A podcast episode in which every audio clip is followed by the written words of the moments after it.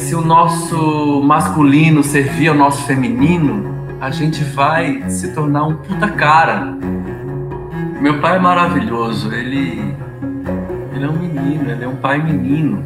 Fez bem esse papel de prestar atenção no segredo da criança quando ela chega, no recado dela quando ela chega.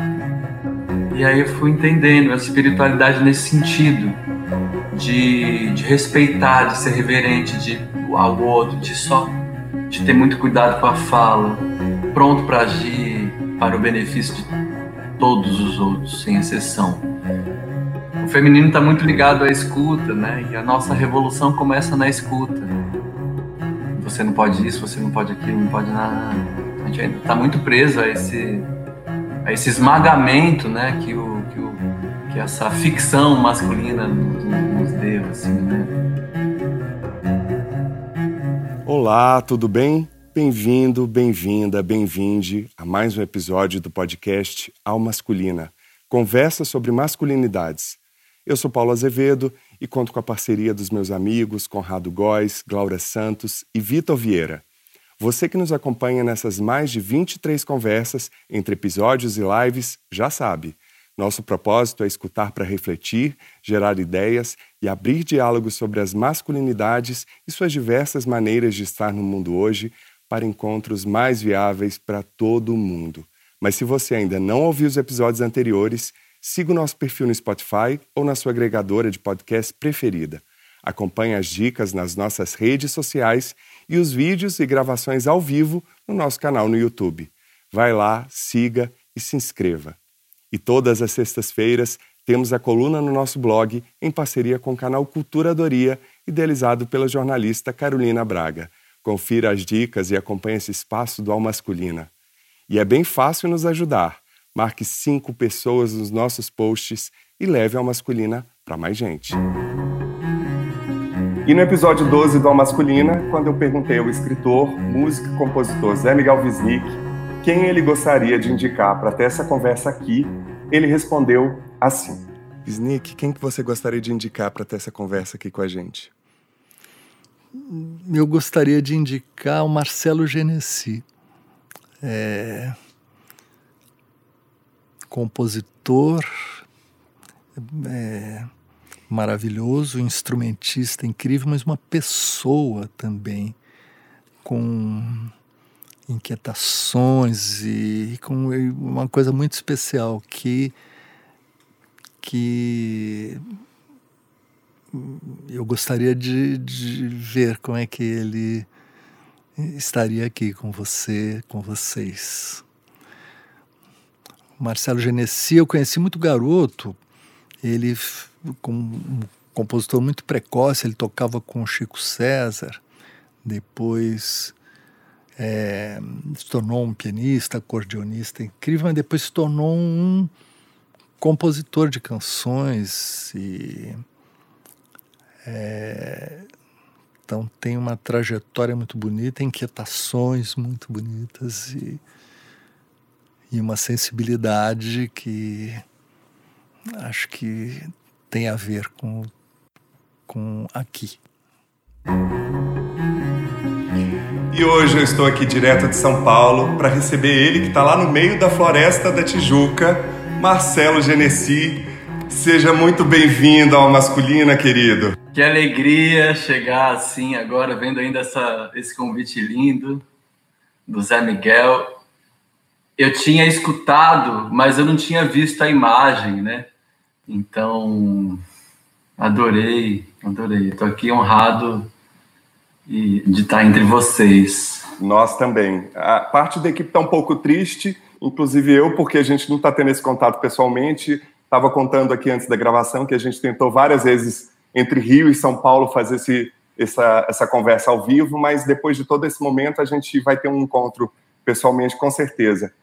Genesi, como é que você gostaria de se apresentar para os nossos ouvintes? Eu sou artista, minha linguagem primeira e primordial e a meu lugar de força é na música. Alguém que desde muito cedo já foi apresentado para o que faz até hoje. Então, através da música, eu fui me construindo, né? Eu fui tendo aproximações com pessoas incríveis, com novos mundos que, que até então jamais colidiriam em mim. Entendi assim que tinha uma chama, né, dentro de mim nessa direção e também um chamado. Como diz nosso maravilhoso Paulo Neves, a chama e o chamado para a coisa. Então, nessa investigação que vem desde os 5, 4 anos de idade, eu estou com 38 hoje, eu creio que fui achando e foram se apresentando para mim assim novos mundos, novos salões, é, através disso triscar em, em, todos os assuntos, né? Tudo que é fácil de entender é porque tem música, né? É, a música é um elemento tão importante, né, para tudo que a gente está passando. Então, nesse momento, a música para mim tem sido um alimento maravilhoso, assim. E você é de Guaianazes, zona leste aqui de São Paulo, pessoal lá do Coab, Juscelino, está no Rio desde 2013, companheiro da artista plástica Mana Bernardes. É o segundo de três filhos de uma paulista e de um pernambucano, seu Manuel, lá de Sairé, Pernambuco, que eletrifica a sanfona. É esse o termo, Genesi? Exatamente. É, meu pai em Caruaru, acho tão lindo o que ele faz, cara. Ele deu uma outra dignidade ao instrumento no Brasil. Sim. E ele vive fazendo isso, e a pira dele é essa, e os sanfoneiros todos. Então a cultura nordestina, aquela força, o, o legado da sanfona. Então eu venho como uma extensão de um movimento que começa com ele, né? Mas no caso sem ele ser músico, cuidando desse território assim da do, do inventivo, né, da eletrônica, do, da intuição, da, da, do magnetismo, do magnético, do, do, da física quântica. É um cara, enfim, mora em Caruaru, e para mim, Caruaru é a moleira do planeta. o que a galera de lá presta atenção, a galera é danada. Propositivos, assim, e Pernambuco e São Paulo, né, tem uma. Um, devia haver um trem-bala, né, entre. Fica uma proposta, São Paulo, né? porque tem realmente um elo, assim, já esclarecido, né, tem um querer, né, uma trança. Então, essa combinação dentro da minha casa, sabe? E no seu último álbum, Guaia, eh, que é o terceiro da carreira, você traz uma música lindíssima, que é Saudade do Meu Pai. Mas tem alguém aqui que te enviou uma pergunta sobre paternidade e também sobre as primeiras referências de masculinidade. Vamos ouvir. Marcelo Amado, bem-vindo ao Alma Masculina. Embora a alma seja sempre feminina, é... queria que você falasse do seu pai. Eu conheci você indiretamente através dele, por acaso eu sentei ao lado dele num show em que você tocava e eu vi o orgulho dele e vejo quanto é, você deve a, a tudo que ele te deu, seus pais, sua mãe. Estou falando agora de seu pai e pergunto também do que é para você o sonho de ser pai. É, é isto. Um beijo imenso, saudade. Já começamos a masculina por aí. Responde pra gente, Genesi. Ai, o coração, né, já fica assim, né, porque são alguns pais, né, que a gente vai tendo ao longo da vida, né. E o meu pai original, Manuel, é, Manuel Genesi Braz da Silva. O Genesi é ele. o Genesi é ele, o original é ele. Eu que pego esse sobrenome que vem dele e, tipo, meio que tiro de todo mundo e falo, não, peraí, peraí. Mas é engraçado, porque quando estamos juntos, alguém fala Genesi, olha meu pai, olha eu e olha meu irmão caçula pro lado, os três olham assim. Meu pai é maravilhoso, ele, ele é um menino. Ele é um menino, ele é um pai menino ele gosta mesmo é de propor magia, de propor encantamento, de propor brincadeira, e sempre ligado a esse território da, da tecnologia, dos componentes eletrônicos. Ele em Caruaru, com quatro anos de idade, cinco, ele brincava de sombra e luz com um tecidinho branco, lâmpada acesa atrás. A coisa dele é cinema e música, desde sempre foi.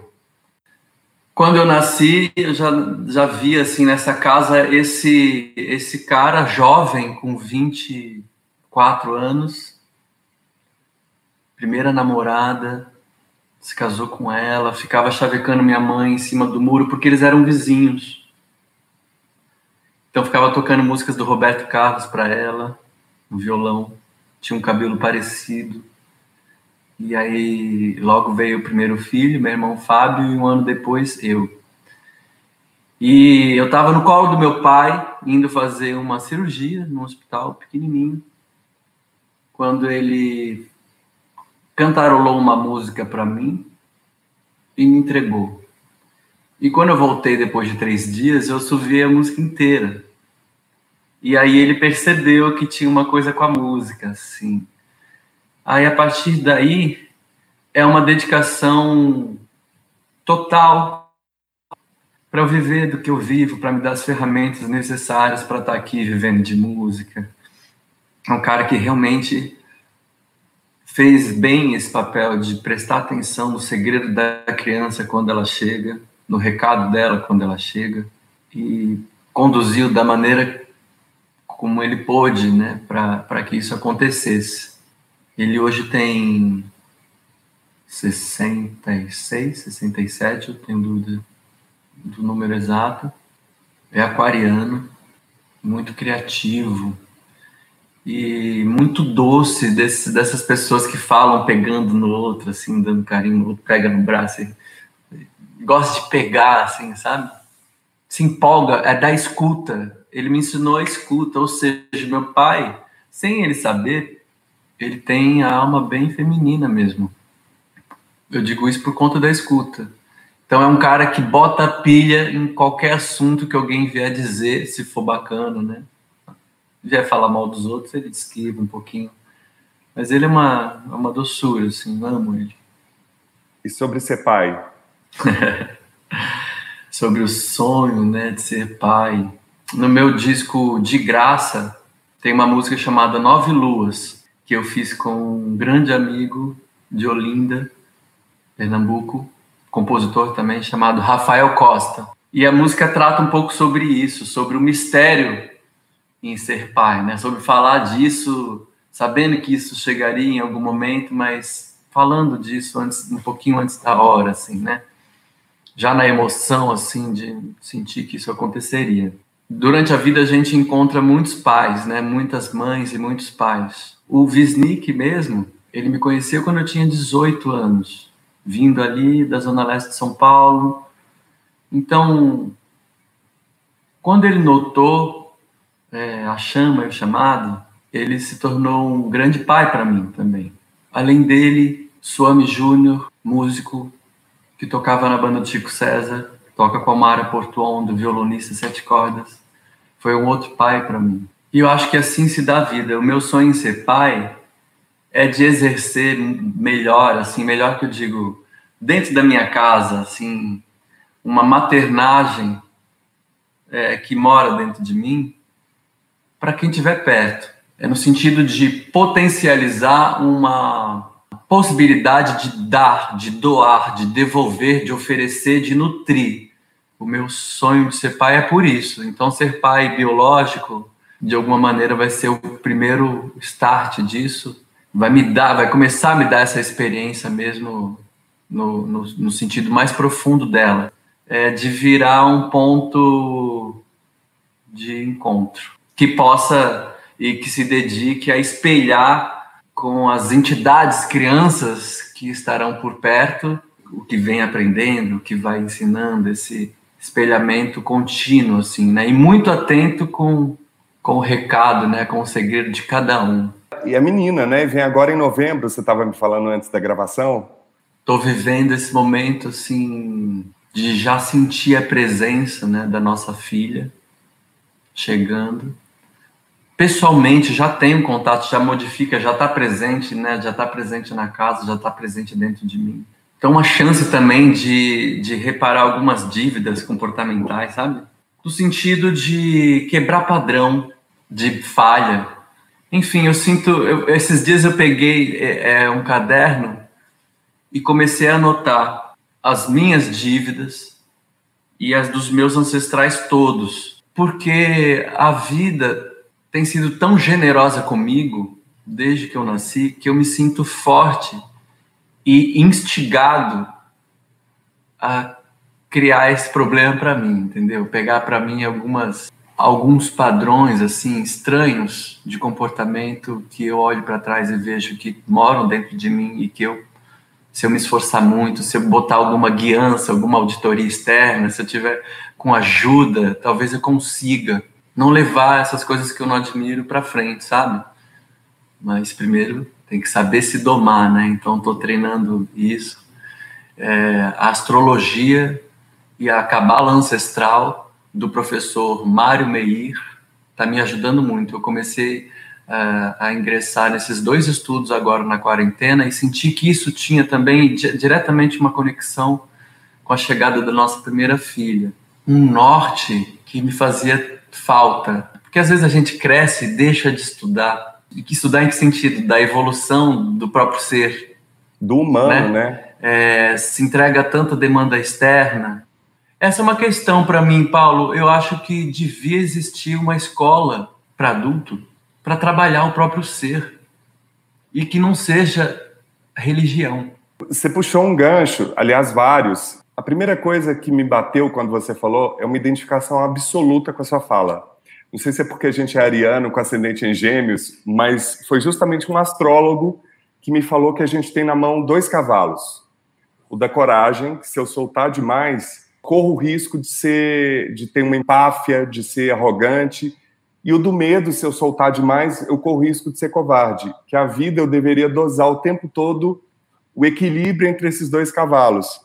E isso, inclusive, eu falei na, na coluna 8 do, do Masculina e na coluna 7 também sobre essa necessidade de instrumentos que talvez a escola formal na infância não tenha dado para gente, mas que cabe a gente também correr atrás de alguma maneira, né? Numa era de tanta informação, a gente precisa ter um pouco de sabedoria para selecionar aquilo que nos interessa, né? E você praticamente nasceu na música, teve outros pais como o Chiquinho Chaves, o Dominguinhos, enfim, tantas outras influências aí. E aos 17 anos você saiu de casa para uma turnê de três meses com Chico César pelos Estados Unidos, Europa, Canadá.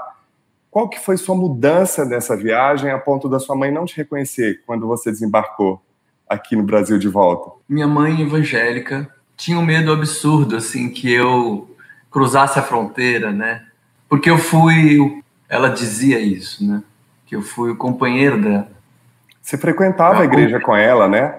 Tocava em casamento. É, mais do que isso, eu fui, me batizei nas águas. O meu, a minha chegada é, no, no social foi primeiro essa, sobre essa regência. Então, qual o lado bom disso? desde criança, uma prática para lidar com o absoluto. E qual o lado ruim? Todos os o, o lado ruim que existe em todos os, uh, os dogmas, principalmente no cristianismo, que não tem nada de Cristo. Mas eu acompanhei ela e isso foi muito bom. Eu, eu frequentei a igreja mesmo, assim, tipo, tocava em todos os conjuntos lá, conjuntos, né? Então, desde criança, os casamentos, depois o coral, depois eu comecei a causar um pouco, montei uma banda de pagode lá, depois um, um grupo de rap, e aí botava brinco, meu cabelo era longo, aí a galera, aí eu fui muito julgado, e aí, e aí foi bom, porque daí eu fui indo em direção mesmo a, a achar a voz da minha voz, né? Estou meio assustado, porque eu também tive uma, uma experiência na igreja até meus 19 anos. Também fiz ah. parte de grupo de teatro, de banda. Eu estou achando que a gente é meio alma gêmea. Daqui a pouco a gente vai descobrir que seu pai, ou meu pai, que também é nordestino, teve um quarto filho. A gente vai saber de quem, de quem é esse filho. Você falou de espiritualidade, mencionou a cabala, mencionou a astrologia. Como é que você lida com a espiritualidade hoje? Então, aí que tá. Naquela época, eu fui direcionado para ver de um jeito equivocado, de um jeito em que o termo espiritualidade foi se confundindo ao longo do tempo e sendo colocado assim no lugar assim sobre assim pessoas ou, ou algo além morte, assim, tipo Deus humanizado, ir para o céu, ir para o inferno, pessoas com poderes é, divinos, é, fechar o olho e, e, e, se ausentar da responsabilidade dos seus atos, do que você planta, do que você colhe, essa coisa de, de delegar e tal. Era, era um sofrimento, assim, para mim.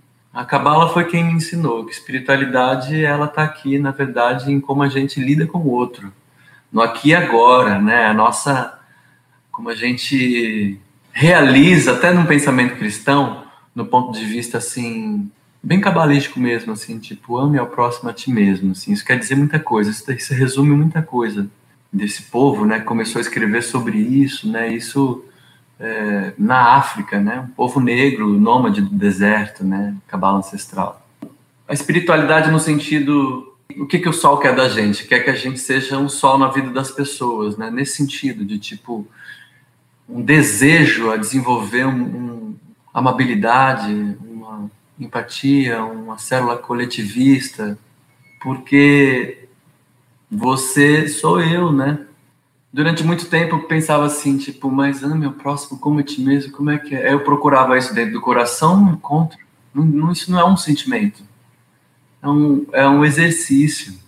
E aí eu fui entendendo a espiritualidade nesse sentido, de, de respeitar, de ser reverente de, ao outro, de só de ter muito cuidado com a fala, de estar tá pronto para agir para o benefício de todos os outros, sem exceção. Então, nesse sentido, assim, nessa evolução de como caminhar na própria vida, para mim a espiritualidade é isso. Você reconhece qual que seria a chave para que os homens que estão na liderança dos governos, na liderança dos cargos mais altos em empresas, ou seja, a gente vive numa sociedade patriarcal, capitalista, neoliberal. Como é que você consegue equilibrar esse estudo que você está tendo com a cabala e com toda essa visão, ao mesmo tempo em que o mundo se coloca num cenário desafiador contra tudo isso, ou em oposição a isso? É, eu vejo do lado de cá, eu me vejo me posicionando em oposição a isso. O feminino está muito ligado à escuta, né? E a nossa revolução começa na escuta. É, então, o feminino, né, que recebe esse oco, essa escuta, e o masculino que vem e e fura e, e preenche. Então, se a gente fizer um casamento do nosso feminino com o nosso masculino dentro da gente, já que dentro e fora é a mesma coisa, né? Ou seja, o feminino é, na liderança, né? A sua matriarca dentro de você, ou as próprias matriarcas no poder, assim como os bonobos, né? Matriarcas velhas, né? Eles são regidos pelas matriarcas, né? A gente tem muito a ver com eles, a gente devia imitar isso. É, se o nosso masculino servir ao nosso feminino, a gente vai se tornar um puta cara.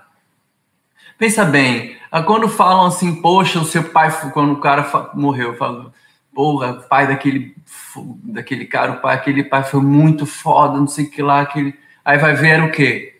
Era o cara sendo da maternagem, era, era o, é, o, é, o, é a delicadeza, é o cuidado, é o incentivo, é, é uma conexão, assim, realmente do seu feminino servindo ao seu masculino, porque daí você fica com a força combativa é, para combater o que precisa combater, mas jamais a pessoa que você ama, né? Agora, eu estou dizendo isso para mim, eu sou péssimo nisso, mas sou atento, aprendo.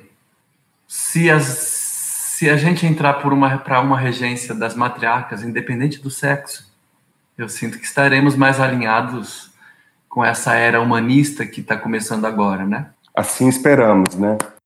E pegando fôlego com essa mudança, né, de, de era, né, que a gente está vivendo agora, né, nesse 2020, né, nesse ano mais por essa a gente não esperava, né, de repente vem a pandemia, bota todo mundo de joelho dentro de casa, assim, ó, vem cá, vai lá para sua interioridade, você que não tem, vai procurar ter, tá na, tá na hora de curar a maneira como você olha para o outro, para todos os outros, para tudo que vive, eu sinto, Paulo, que assim é, é um momento sem precedente, porque pestes, pandemias, ok, isso sempre teve, mas globalizado, assim, todo mundo junto, tipo, nenhuma guerra foi mundial.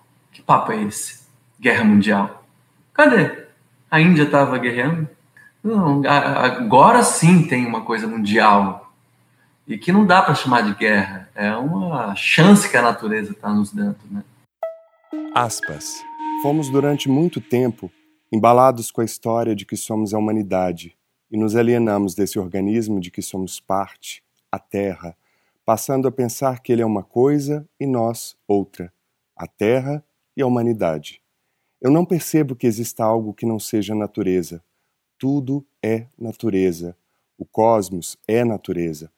Tudo em que eu consigo pensar é natureza. Nós, a humanidade, vamos viver em ambientes artificiais produzidos pelas grandes corporações que são os donos da grana. Agora, esse organismo, o vírus, parece ter se cansado da gente, parece querer se divorciar da gente como a humanidade quis se divorciar da natureza. Ele está querendo nos desligar, tirando o nosso oxigênio. Quando a Covid-19 ataca os pulmões, o doente precisa de um respirador, um aparelho para alimentação de oxigênio, senão ele morre.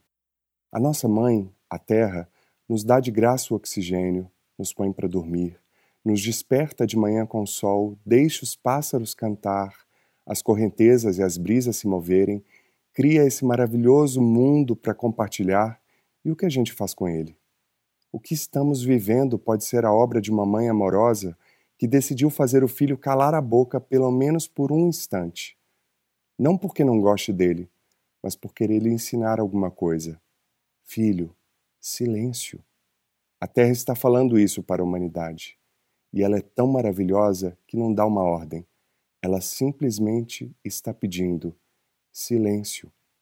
Esse é também o significado do recolhimento. Quem dera eu pudesse fazer uma mágica para nos tirar desse confinamento que pudesse fazer todos sentirem a chuva cair. É hora de contar histórias às nossas crianças, de explicar a elas que não devem ter medo. Não sou um pregador do Apocalipse. O que tento é compartilhar a mensagem de um outro mundo possível. Para combater esse vírus, temos de ter primeiro cuidado e depois coragem. Vemos algumas pessoas defenderem a manutenção da atividade econômica, dizendo que alguns vão morrer e é inevitável. Esse tipo de abordagem afeta as pessoas que amam os idosos, que são avós, pais, filhos, irmãos. É uma declaração insensata. Não tem sentido que alguém em sã consciência faça uma comunicação pública dizendo alguns vão morrer. É uma banalização da vida, mas também é uma banalização da palavra. Governos burros acham que a economia não pode parar, mas a economia é uma atividade que os humanos inventaram e que depende de nós. Se os humanos estão em risco, qualquer atividade humana deixa de ter importância. Dizer que a economia é mais importante é como dizer que o navio importa mais que a tripulação, coisa de quem acha que a vida é baseada em meritocracia e luta por poder. Não podemos pagar o preço que estamos pagando e seguir insistindo nos erros. O Amanhã Não Está à Venda, de Ailton Krenak. Ailton Krenak dispensa apresentação, é uma das principais lideranças indígenas do país. E o Amanhã Não Está à Venda é um e-book gratuito que reúne suas principais e mais recentes entrevistas. Quero ressaltar que está gratuito né, no, na Amazon, na Companhia das Letras, é uma publicação da Companhia das Letras, e ele aborda como a sociedade se divorciou da natureza, além de refletir o que a gente está vivendo no Brasil e do mundo em relação ao coronavírus. Você estava comentando sobre essa situação e no seu último álbum, Guaia, você traz logo na primeira faixa um canto da Icachau, da tribo Yauanauá, chamado Canaru.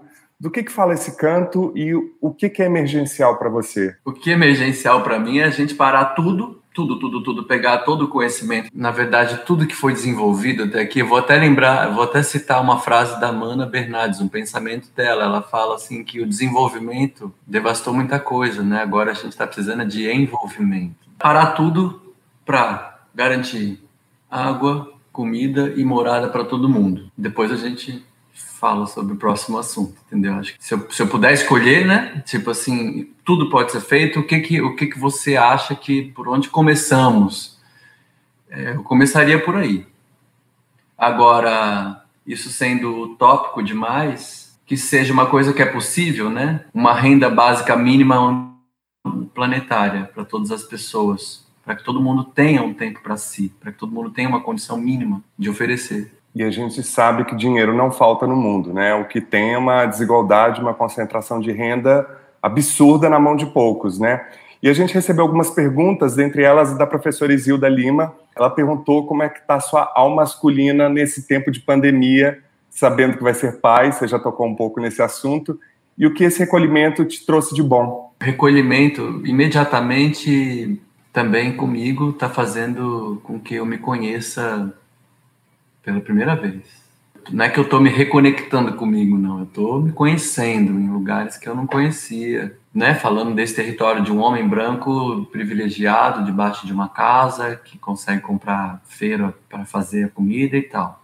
Então, nessa situação, é, a minha obrigação é agir, né? pegar essa energia e, e ser ponte. Mas o que me fez bem logo de cara foi uma limpeza desse varejo dessa externalidade toda, né, que a gente vem galopando e carregando esse peso, né, e um monte de peso que não ajuda a subir. Então eu sinto que agora eu tô só eu tô com peso que ajuda a subir, né? Subir em que, em que direção? Na minha para minha melhor versão de mim mesmo. Agora não é uma coisa que vem, tem que agir, né? Tem que tem que se esforçar, tem que ir nessa direção. Isso muito me interessa é, nesse momento, a alma masculina, ela está passando reconfiguração, eu diria. Assim. Num, num, num, primeiro momento, eu fui bem masculino, assim, bobo, assim, tipo, mana totalmente dedicada, yoga no sol, alimentação, caminhada, e eu aqui, tipo, não, então vou cuidar. Então o quarto vai modificar, o meu estudinho vai para cima, aqui vai virar o quarto dela. Eu estava fazendo conexão com esse, com esse lugar óbvio, óbvio. E aí eu vi que eu estava fazendo uma grande desconexão feminina mesmo com a coisa, assim, sabe? Deixando de andar com rara presente no meu corpo.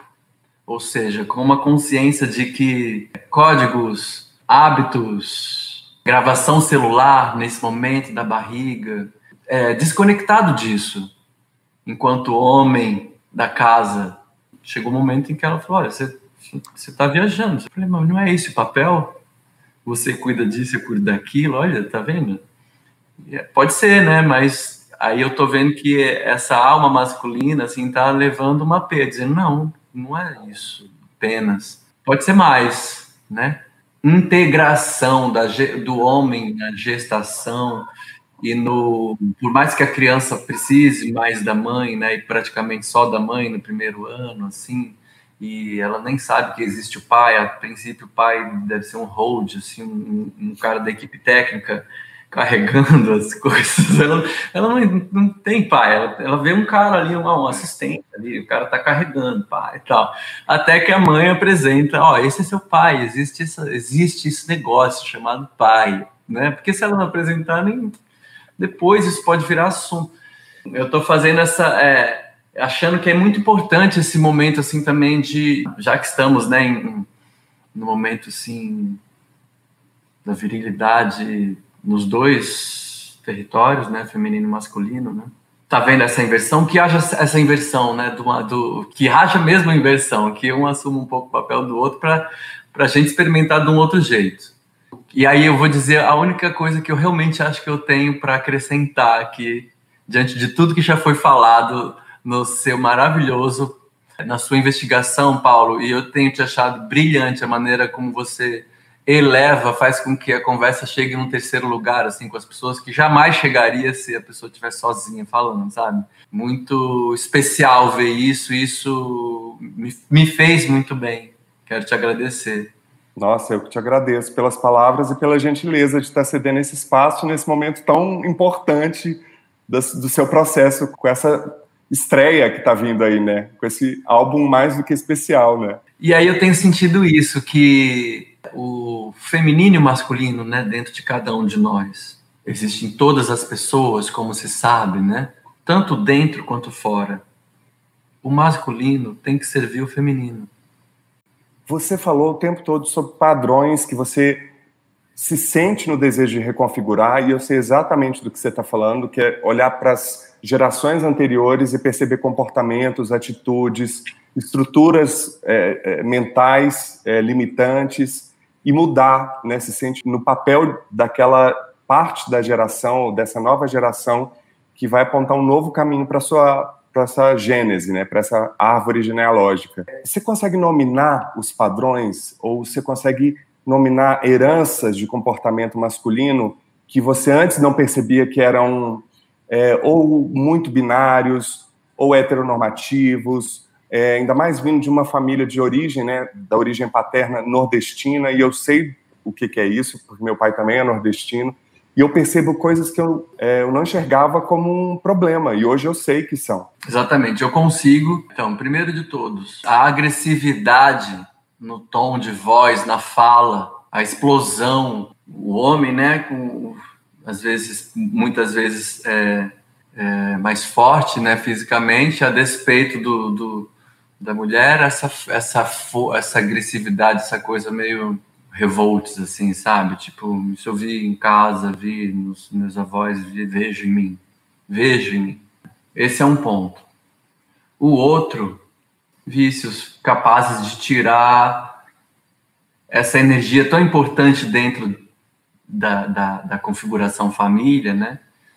Essa energia, o homem, por mais que ele seja mais feminino ou mais masculino, no, sentido do, da minha família, eu estou dizendo, né? Da, mais heteronormativa e tal. Mas a, a energia masculina, assim, tipo, muito pervertida na, na, na carência da mamadeira, né? Então, álcool.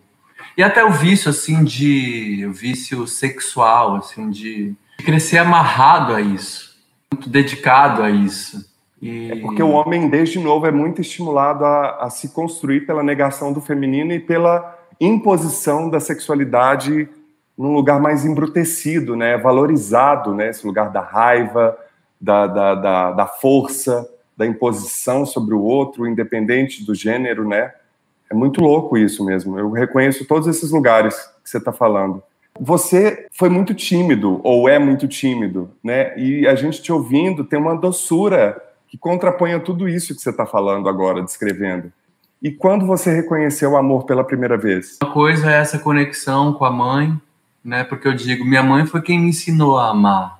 Mas quando eu me senti vivo pela primeira vez, eu estou entendendo a sua pergunta assim, tipo, né? Da paixão e de, de, de, é. de, um lugar que desvincula desse primeiro amor, né? É, foi. Ah, eu lembro de tudo, eu lembro de tudo desse dia.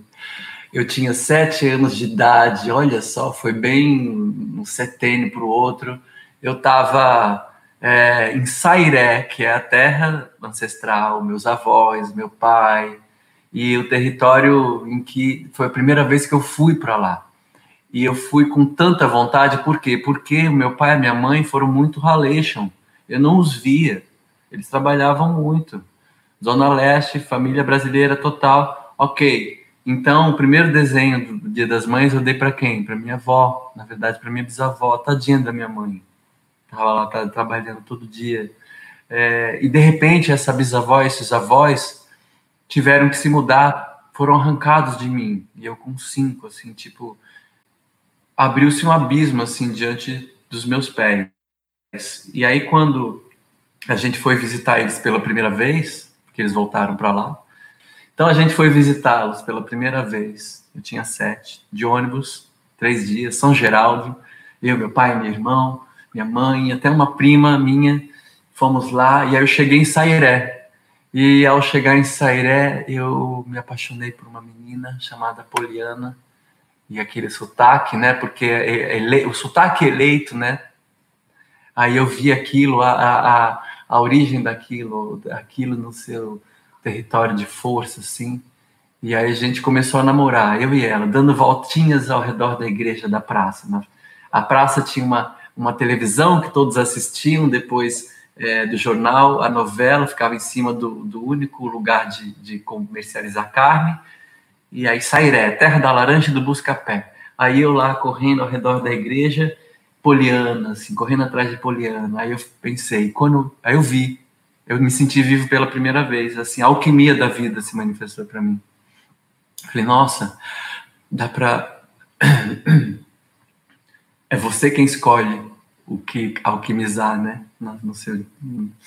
Então vi isso e senti a paixão e entendi que a vida é boa. Eu me senti num conto de Ariano Suassuna agora, nessa descrição sua, tão detalhada. Eu super vi Suassuna, assim, maravilhoso. Lugares Comuns, com a psicóloga e sexóloga Ana Canosa. Ana, eu tenho uma pergunta o tanto quanto polêmica. Oba. Tirem as crianças da sala. Mitos do corpo, o ânus e o falo essa distância entre esses do, essas duas partes do corpo que estão tão próximas ali. Por quê? Por conta da homofobia, né?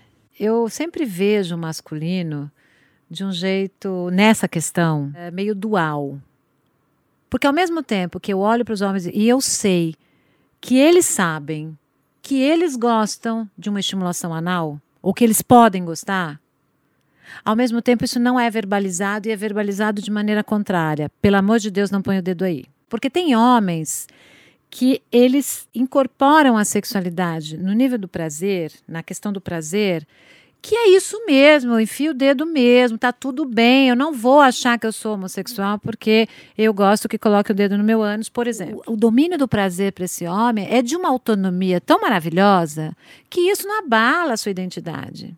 Só que pela construção da masculinidade, no, na negatividade, você não pode ser mulher, você não pode ser gay, você não pode não sei o quê. Sem questionar de onde veio. Né? Cria né? aí, cria-se um grande, uma grande dificuldade de lidar com determinadas partes do corpo. O pênis é uma questão, né? O tamanho do pênis sempre foi, continua sendo. Por mais que você fale para um cara, meu bem, olha só, ah, né, o tamanho médio é tal, você está dentro do tamanho. Não, mas não, não estou satisfeito. Só para saber, gente, tamanho, a média brasileira é de 14 a 18 centímetros. Exatamente. Micropênis é abaixo de 7, não é isso? Isso, exatamente. O diâmetro do pênis é importante. Então, já é uma complicação. Homem tem uma questão difícil com o tamanho do falo, porque, porque do, com o tamanho do pênis, porque o pênis tem a representação fálica, né, de poder. Então, não é só um pênis. É um pênis que me traz simbolicamente vários privilégios. Se você pensar que a grande diferença entre um homem e uma mulher é o genital, aí se você nasce com vulva e vagina, você não pode nada, ou não podia nada, e nascia com pênis, pode tudo, olha a importância do falo. O falo é o significado social que se atribui ao pênis. Então, nascer com pênis é símbolo de poder, né? é símbolo de querer, é símbolo de ser ambicioso e todas aquelas características que a gente já estava mega acostumado sobre a masculinidade tóxica, inclusive. Agora, por outro lado, eu gosto do jeito que os homens gostam do pênis deles. Eu acho que os homens se divertem com o pinto. Eu tenho a maior curiosidade com que eu. culpa e sofrimento ou não mais? Não, não mais. Eu acho que o homem não tem tanta culpa e sofrimento. Culpa e sofrimento se ele gostar de uma relação com outro homem. Aí eu acho que entra no campo da culpa e do sofrimento. Mas os homens gostam do pênis. Eles podem ter dificuldade se acham que o pênis é menor ou não é. Se tem ejaculação precoce, daí tem um pouco mais de vergonha, controle ejaculatório. Se tem disfunção erétil, pior. Mas eu acho que os homens se divertem. Eu acho que as mulheres tinham que se divertir com as suas vulvas como os homens divertem-se com os pênis deles porque também são muito expostos, aí esses que se não se sentem adequados é que vão sofrer. Porque acham que tem um pênis menor e etc, etc. Mas eu acho que os homens se divertem. Conheça mais sobre o trabalho da Ana. Acesse anacanosa.com.br. Genesi, você acha que o homem ainda hoje tem muito tabu na relação com o próprio corpo? Com certeza. Tem demais. Tem muito. E aí tá uma chave mesmo, né? Tá faltando quadril, tá faltando quadril, tá faltando quadril em mim. Quando eu me dei conta, vamos começar a rebolar, vamos começar a fazer dança disso, dança daquilo, vamos desenvolver, vamos soltar. inclusive a minha criação travou um pouco a coisa do corpo, né? No sentido, você não pode isso, você não pode aquilo, não pode nada. A gente ainda está muito preso a esse, a esse esmagamento, né? Que o, que o que essa ficção masculina nos deu, assim, né? Tá muito preso ainda. As zonas erógenas do corpo, nossa, fala sério. Eu, eu, eu lembro, assim, tipo, quando a primeira vez que eu vi que eu tinha prazer em passar a mão pela minha bunda, assim, tipo, eu, eu, eu, eu mijando na rua, minha namorada do meu lado, assim, falando, nossa, que gostoso de passar a mão, né? Tipo, e aí logo aquele pensamento, mas será que né? E será que isso me, me torna um homem gay, né? Eu tipo adolescente assim pensando, bom, não vou, deixa isso para lá, deixa isso para lá, né? Aí não, não, aí você vai ficando adulto, aí vai enfrentando uma situação ou outra de tipo de proximidade assim com anos. Fala sério. Um lugar maravilhoso que todo mundo tem que explorar. Inclusive a, a relação de afeto entre, entre homens, né? Eu lembro de uma viagem, por exemplo, para a Turquia, ver os homens de mão dada o tempo inteiro, jovens, velhos, na Argentina, em que eles se beijam, né, para cumprimentar. E aqui parece que tem essa coisa retrógrada, de, né, assim, a gente conhece histórias de, de pai e filho que apanharam por pessoas acharem que era um, um, era um casal homoafetivo, era um pai com filho demonstrando afeto esse lugar dos códigos que vão aprisionando o corpo de uma repressão que é silenciosa, né? Não precisa nem da fala para reprimir e criar modificações no seu próprio corpo, né? Biológico que eu falo. Isso que você falou do quadril, por exemplo, ninguém te falou assim, não rebole, talvez, mas você foi percebendo códigos e foi reproduzindo aquilo, entendendo que aquilo era a maneira de ser homem para ser aceito dentro da sua família, do seu entorno, da sua, da sua sociedade, né? Pois é, mas eu cresci mesmo ouvindo isso. Não rebola, rebolar é coisa de menina, é, não chora, não sei o que lá. Então, assim, sabe que eu percebi que, que o povo não muda. Quem muda é o filho do povo. Não dá tempo. Eu acho que tem uma coisa que demora mesmo, assim, entendeu? Tipo, não adianta, beleza. Meu pai é outro cara hoje. Mas a, a mudança se espera que venha de mim. São 60 anos para criar alguma mudança assim mínima é, de, né, de, de, de, de, comportamento, assim, de acrescentar um, uma nova direção, pensando nesse território assim do, do prazer, assim, né, pensando na, na, nos casais héteros, né, homem e mulher, mulher e homem, assim, tipo, eu enquanto homem eu estou muito interessado em, em, em descobrir como realmente dá muito prazer para minha mulher isso muda tudo. Muda a sociedade. Mulher tem, é, sendo satisfeita, tendo prazer, assim, muda muita coisa na sociedade de um jeito que a gente nem imagina, eu acho. Me conta um pouco sobre a mudança de São Paulo para o Rio em 2013, que trouxe mudanças em vários aspectos para você. Né? Nas, é, como é que você lida com a saúde hoje, com o tempo, com a sua alimentação? Foi nessa transição que tudo começou a mudar? Foi, Bom, vindo de Guaianazes, eu fui me individuando muito cedo da minha família, né? Então, muito precoce em tudo, morando é, fora de com 17, 18, saindo de casa, é, trabalhando desde os 13, com autonomia mesmo, assim. Então, no meio da caminhada, assim, tipo, ali entre 30 e, e de 30 para cá, minha expressão foi ficando muito intencionada, porque você vai intencionando muito uma coisa e você vai deixando de comunicar um universo com outro. A coisa, o extraordinário acaba não passando pelo tubo do pretexto, eu diria. Então, a, conforme eu, eu fui me individuando demais, eu também fui intencionando a minha expressão e fui me afastando do meu lugar de força, do meu lugar ancestral. E quando eu conheci Mana, eu senti que eu tive uma visão, eu senti assim, essa mulher que está do teu lado, ela não é mulher para casar com ninguém, não ela não é de ninguém e nunca vai ser, mana, né? E, e é isso mesmo. Agora, aconteça o que acontecer, o que você vai receber aqui é muito importante. Então, vai. Pá! Em uma semana a gente estava morando juntos. Então tá chegando agora a nossa filha, depois de muito de, de cinco anos. Ou seja, a mudança para o Rio me devolveu a, a, a mudança para o mundo humana também me possibilitou é, eu ser, eu caminhar em direção a, a, um território de força que é me aproximar da minha expressão primeira, da voz da minha voz, sem tanta intenção que o mundo, mundo e todas as exigências e conquistas e, e, e enfim, também todas as nossas é, vontades de, de, de afirmar, dizendo que faz parte desse ou daquele grupo, isso vai manchando um pouco a coisa a convivência aqui no Rio, o isolamento na floresta, a presença ao lado da mana, o, a falta de, dos estímulos todos do varejo foram me devolvendo para mim mesmo, foram fazendo eu perceber que, que eu de fato tenho uma história forte para contar, que todo mundo tem uma história, uma história forte para contar, e isso também veio com a alimentação, com uma maturidade que talvez demorasse mais tempo para chegar. Como é que você vê o papel dessa sociedade patriarcal e principalmente dos homens? Em relação à desigualdade que a gente vive, em relação a tanto racismo, a gente está vendo que já não dá mais para sustentar do jeito que está. E também nesse contexto de pandemia, todas essas diferenças estão extremamente dilatadas. Eu gosto de lembrar do, do último lugar né, que a Marielle estava antes de ser assassinada. Ela estava numa reunião de um grupo intitulado Mulheres Negras para Mudar as Estruturas esse é o recado, né? Eu acho que os homens brancos, né, no poder ou com a alma do domínio sobre o outro, podem fazer muito mais. Eu, eu não estou nem falando da macropolítica, né? Ok, no poder esses caras precisam ser imediatamente substituídos, né? A gente precisa construir esse território.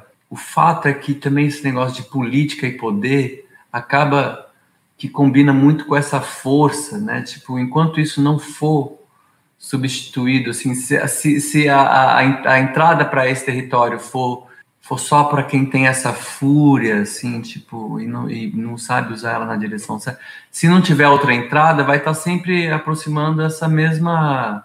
É, esse corte, esse mesmo recorte da, da humanidade que, que, é que é terrível e que, enfim, Acho que vai continuar existindo. Da, na micropolítica, que é o que eu acredito mais, no que eu posso fazer com que a minha mão alcança, a gente, homens brancos bem-sucedidos, os homens bem-sucedidos, assim que, ou mulheres também, vamos falar de pessoas bem-sucedidas que, na hora de empregar uma pessoa ou dez pessoas, não, não, não se ligou ainda que tem uma dívida a ser paga Tipo, vem cá, quantas pessoas, é, quantas mulheres e quantos negros tem na sua equipe, no seu bando? Né? Ou como é que você lida com esse assunto em quando você encontrar alguém que tem essa essa possibilidade de, de oferecer trabalho, né, pessoas com grandes equipes, como é que você lida dialogando com uma pessoa que não abriu o olho para isso ainda? Essa é uma, é uma, é uma chamada emergencial, assim, de ordem prática que pode, deve, precisa e está atrasada. A gente precisa é, cutucar mais isso quando, quando isso estiver diante de nós, ou consigo mesmo, ou na vida do outro. Se o outro não pedir franqueza, dá um jeito, porque esse assunto não pode esperar pela franqueza solicitada pelo outro. Esse assunto é um assunto que divide a humanidade em dois. Enquanto isso não for resolvido, a gente não tem muito o que fazer, né? E é tão emergencial quanto o alerta dos povos originários, né? Pra, que estão há décadas alertando tudo o que está acontecendo com a humanidade agora, né? O meu amigo Zé Tati me fala uma coisa muito linda, que a gente está começando a viver a maior de todas as revoluções, que é a voz da mulher começando a ser escutada. Eu acho que é esse o caminho. É só a gente ouvir. Não era assim com a mamãe? Fora do mar. Você já se sentiu como peixe fora d'água, inadequado? Você já se sentiu fora do mar? Já. Já bastante. Mas ao mesmo tempo, é, ariano, né? E, ah, eu vou entrar nesse mar aí. Eu me senti muito assim na vida. É, ah, eu tô fora do mar, então peraí, eu, vou, eu sou camaleão, cadê meu camaleão? Eu me senti muito assim, mas ao mesmo tempo isso me instigou a dar um passo adiante, assim. Cá entre nós. O que você faria para termos encontros mais viáveis, ainda que a distância, para todo mundo hoje? Cara, eu acho que essa ferramenta aqui estava sendo subaproveitada. Poxa vida, olha aqui o, o negócio aqui, o buraco né, da minhoca, que não sei o que lá, que você dobra e chega no outro canto. Isso aqui é maravilhoso. As coisas existem. Fico, por exemplo, energia solar podia existir desde 1910. Aí esse negócio aqui está aqui, um monte. Gente, olha só que beleza. Ok, tete a tete é diferente, mas não dá, não dá já um lance. É, esse e outra é imaterial. Você, onde você está, ou seja, aulas. Como é que é um professor ou uma pessoa ensinando numa sala de aula para 30 pessoas, dizendo coisas incríveis? Acho que esse negócio a gente aprende muito mais rápido quando a gente quer aprender. Então, assim, quais são os assuntos? Vamos direto ao ponto. Então, vamos pegar a pessoa falando lá no outro lugar do mundo, que é o mestre sobre isso. Aonde? Na, na sua casa, com seus amiguinhos. Nunca o tempo, para mim, foi tão aproveitado, nesse sentido, está dando tempo. Porque esse é o maior desejo de todos nós, né? Que todo mundo tenha um tempo para si. Ou seja, imediatamente a gente podia inverter, né? Quatro dias para demanda externa e três para demanda interna. Vários então, tipo... países já estão trabalhando essa proposta. Então, e, e, não é mais produtivo? A pessoa ela não, ela oferece, ela oferece porque porque ela tá na força, gente. Não, assim, não dá. Sem água, sem a pessoa, a pessoa não conseguir dormir sem saber se vai ser assassinada. É, não conseguir pensar porque está com fome e não conseguir ter energia porque tá com sede. Não dá. Tá aí, não é à toa, né? Chegamos aí, fomos, chegamos até aqui por isso. Chegamos porque a gente pegou um caminho muito errado e agora vamos ver se dá jeito. Inclusive, uma grande empresa de tecnologia, muito antes da pandemia, já havia testado esse sistema de 4x3 e a, a produtividade interna da empresa tinha aumentado exponencialmente. Escuta aqui. Dica de livros, filmes, documentários, enfim, o que você quiser nos acrescentar ainda mais relacionado ao tema das masculinidades. Um livro chamado O Espírito da Intimidade, que é de uma escritora africana. É da Sobonfu Somé.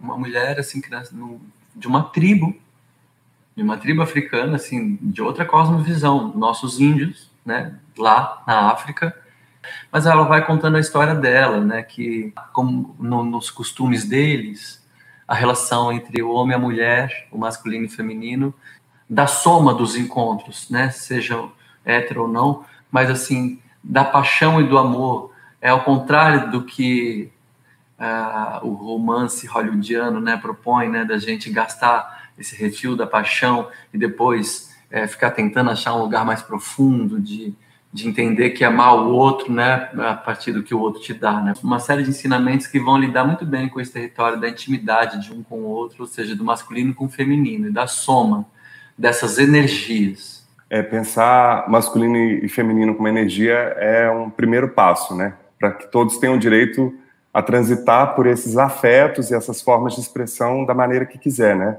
Desde criança, né? Tipo, a reformulação, né, dos ensinamentos assim na base mesmo, né?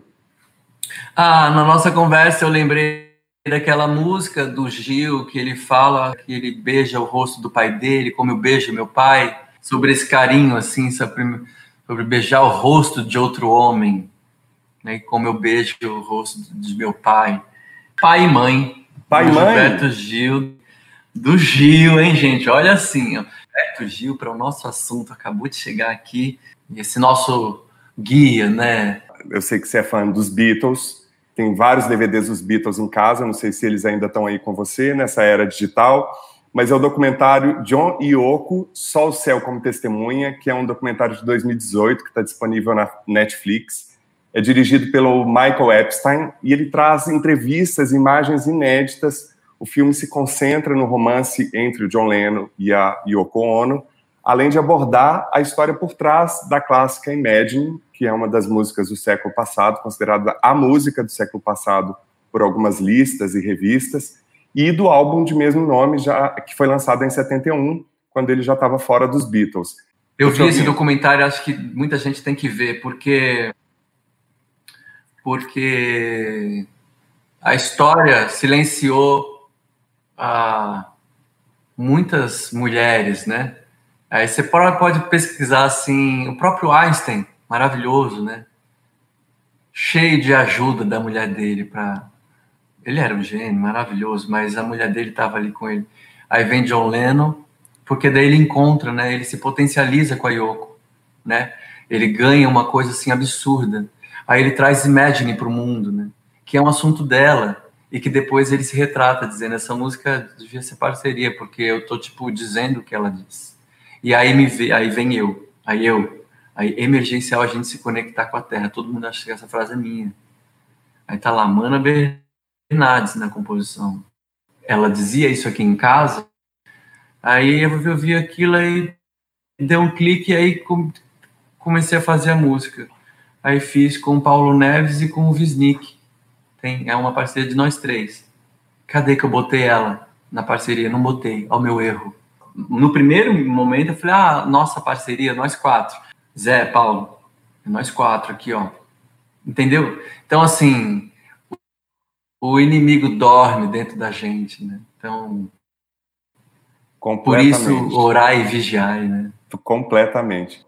Eu ia dizer que a gente tem que honrar a nossa fonte, sempre, de onde ela vem. Se alguém elogiar o seu trabalho, porra, muito bonito isso que você fez, fala com quem você aprendeu. Nossa, vai subir uma ficha técnica gigantesca aqui de tantas pessoas que me formaram e formaram meu pensamento e ainda continuam me formando. E também nessa linha musical, mas aqui do Brasil, a dica é o documentário Uma Noite em 67, de 2010, dirigido pelo Ricardo Calil e Renato Terra. O filme é um resgate histórico incrível do terceiro Festival de Música Popular Brasileira em, mil, em outubro de 1967. Entre os principais candidatos estavam ninguém menos que Chico Buarque de Holanda, Caetano Veloso, já citado aqui Gilberto Gil, Mutantes, Roberto Carlos, o pai musical de Genesi, um dos pais musicais de Genesi, é do Lobo, dentre outros. Por meio de imagens de arquivo e com as apresentações de músicas hoje clássicas, o filme registra o momento do tropicalismo, as, os rachas artísticos, políticos na época da ditadura e a consagração de nomes que hoje são ícones da nossa MPB. Estou dando essa dica porque eu tenho buscado muito na nossa história é, e em momentos adversos da nossa história, o fôlego para poder não perder o olhar esperançoso sobre esse, essa, esse momento de ressignificação de tantas coisas. Assim, eu tenho acordado todos os dias escutando música brasileira. Hoje eu acordei, nos últimos dias, aliás, escutando Genesi, é, que eu já gostava em, em, de muitas canções, e ver esse período, como esses artistas lidavam com um lugar de extrema ditadura, extrema repressão, a força né, que vem da arte, da música, da poesia, é, imbuindo todos eles. Assim, você já viu esse documentário, Janice? Maravilhoso. É, eu acho que eu preciso ver de novo, assim, incansavelmente, vezes ao longo da vida, sabe? Porque Sim. é impressionante, né? Os caras estão ali naquele momento, né, do mundo todo pipocando, assim, nesse pós-guerra, eh, pós, pós, tipo, precisando de uma... Aí, astrologicamente, mesma coisa, né? De repente a gente começa a falar 60 anos depois, né? Júpiter e Saturno no mesmo território, assim, pesando a pendurama para um lado só, questões militares, bestiais, tudo isso vindo de novo. O comunismo, a gente já nem ouvia tanto essa palavra, né, que propõe algo como base, assim, como ideia muito interessante e precisa desse aprimoramento agora que a gente vai ver se a gente consegue fazer. É muito bom a gente poder ver o que foi feito na humanidade nesse período em que a gente está passando nessa espiral parecida com o que eu já ouvi, e esse documentário está justamente nesse ponto aí dessa dessa de um ponto parecido com o que o céu está agora, assim, né? E a minha dica é assistir com seus pais ou tios ou pessoas que tenham vivido nessa geração, porque numa das vezes que eu assisti, eu assisti com meus pais e foi linda a conversa depois com eles sobre a leitura que eles tinham dessa época e hoje olhando tantas décadas depois a memória do impacto de tudo aquilo como que reverberou e reverbera ainda hoje.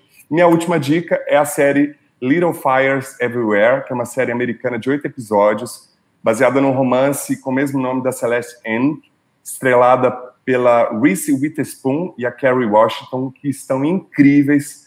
É, elas também são as produtoras da série, que é situada no Ohio do final dos anos 90.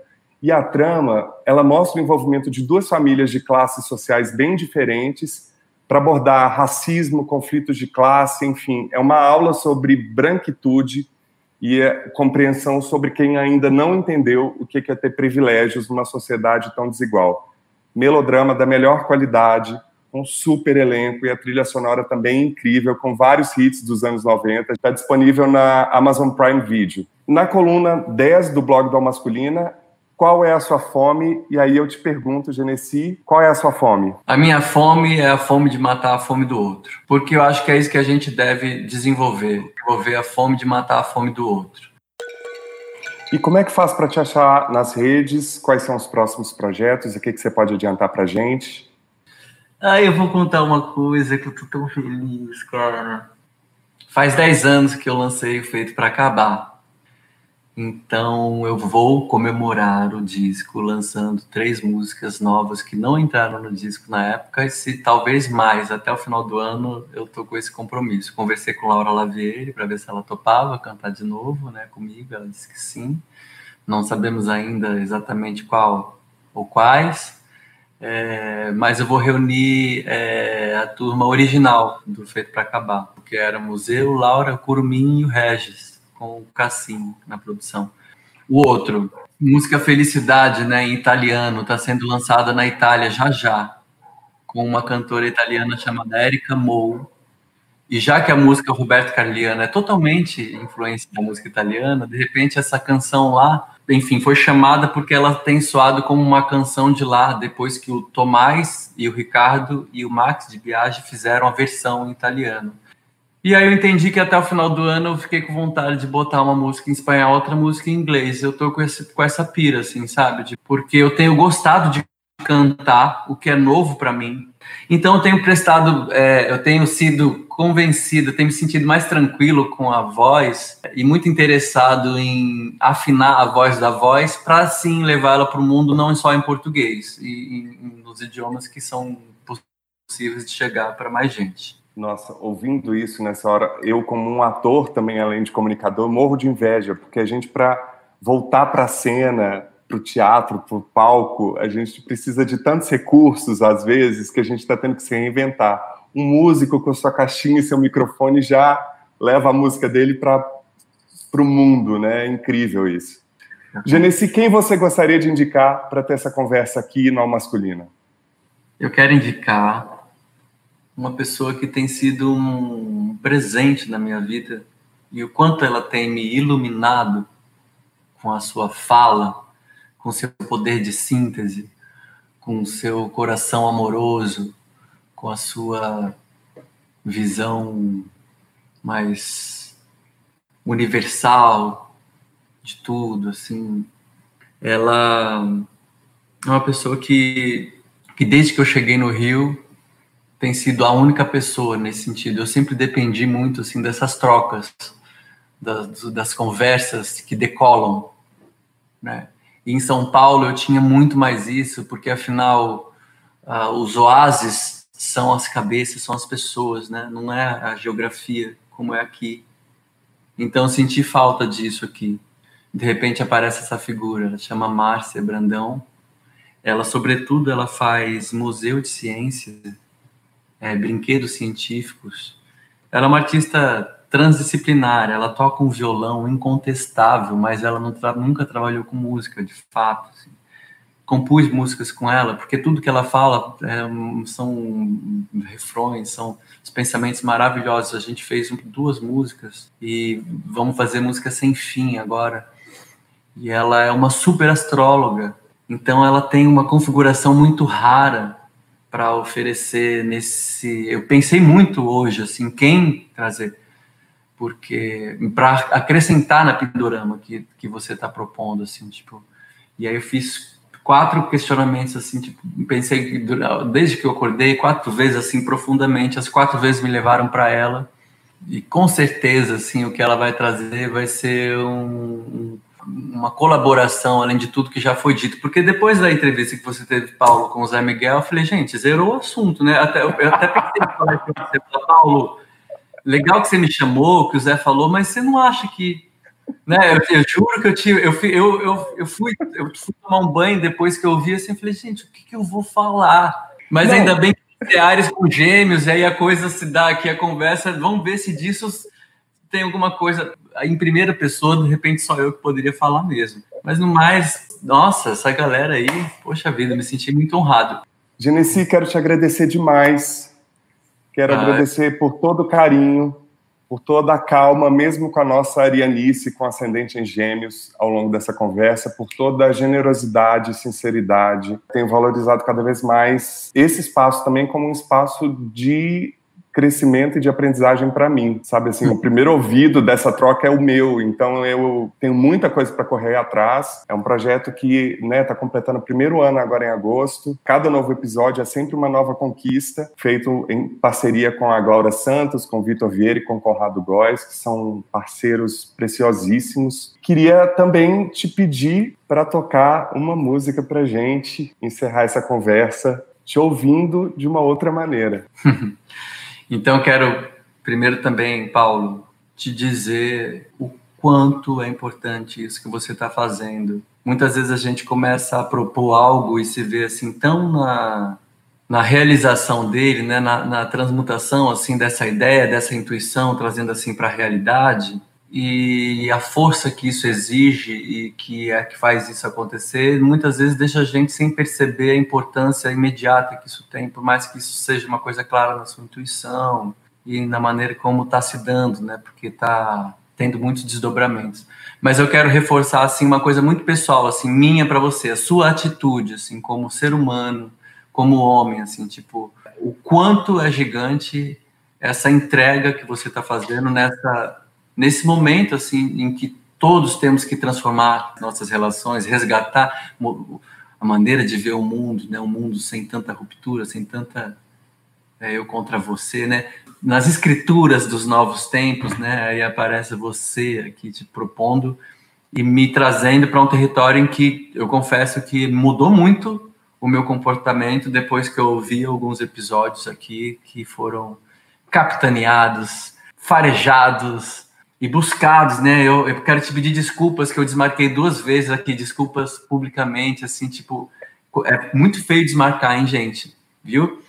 Obrigado pela insistência, é, não ter desistido de mim e tal. É, ou seja, a doçura e a força masculina, né? O seu feminino e masculino, assim, tipo, sendo empregado na direção certa, sabe? Muito grato, porque é um, um ensinamento está para além do conteúdo o que você está fazendo. E toco sim a música com certeza. Querido, gente... Obrigado pelas palavras. Mesmo. É, Você verdade. não sabe o significado delas para hoje. De verdade. Tá bom. Então, um beijão. Até breve. Muito obrigado, Genesi. Eu que agradeço. Feito para acabar, uma parceria minha com Paulo Neves e José Miguel Wisnik. São pais que a vida me deu. A gente precisa de muitos pais e muitas mães ao longo do caminho. Tribo, tribo, tribo, tribo, tribo. Aldeia, aldeia, aldeia. Mesmo que seja cada um num canto do planeta, através dessa possibilidade aqui.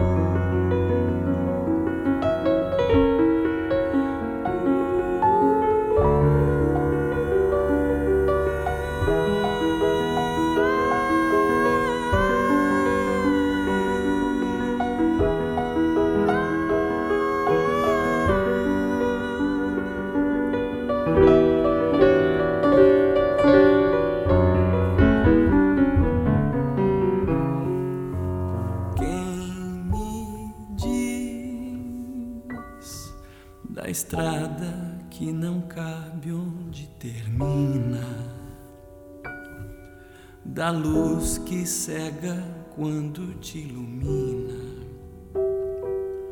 da pergunta que emudece o coração.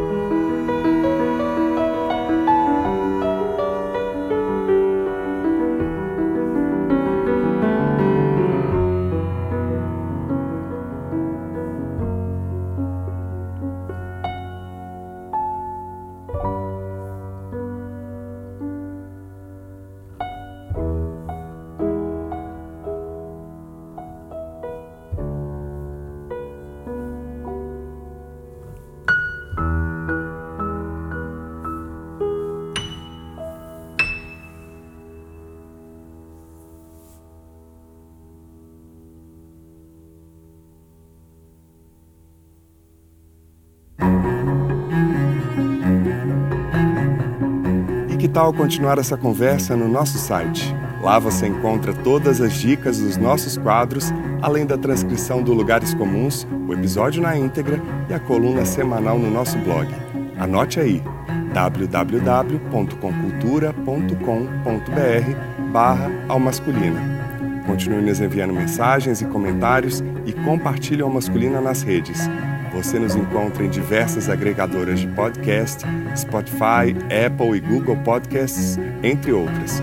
E no Facebook, barra Almasculina Podcast, no Twitter e no Instagram, arroba Almasculina. Gostaria de agradecer muitíssimo a todas as pessoas que colaboraram, em especial Marcelo Genesi e Ana Canosa.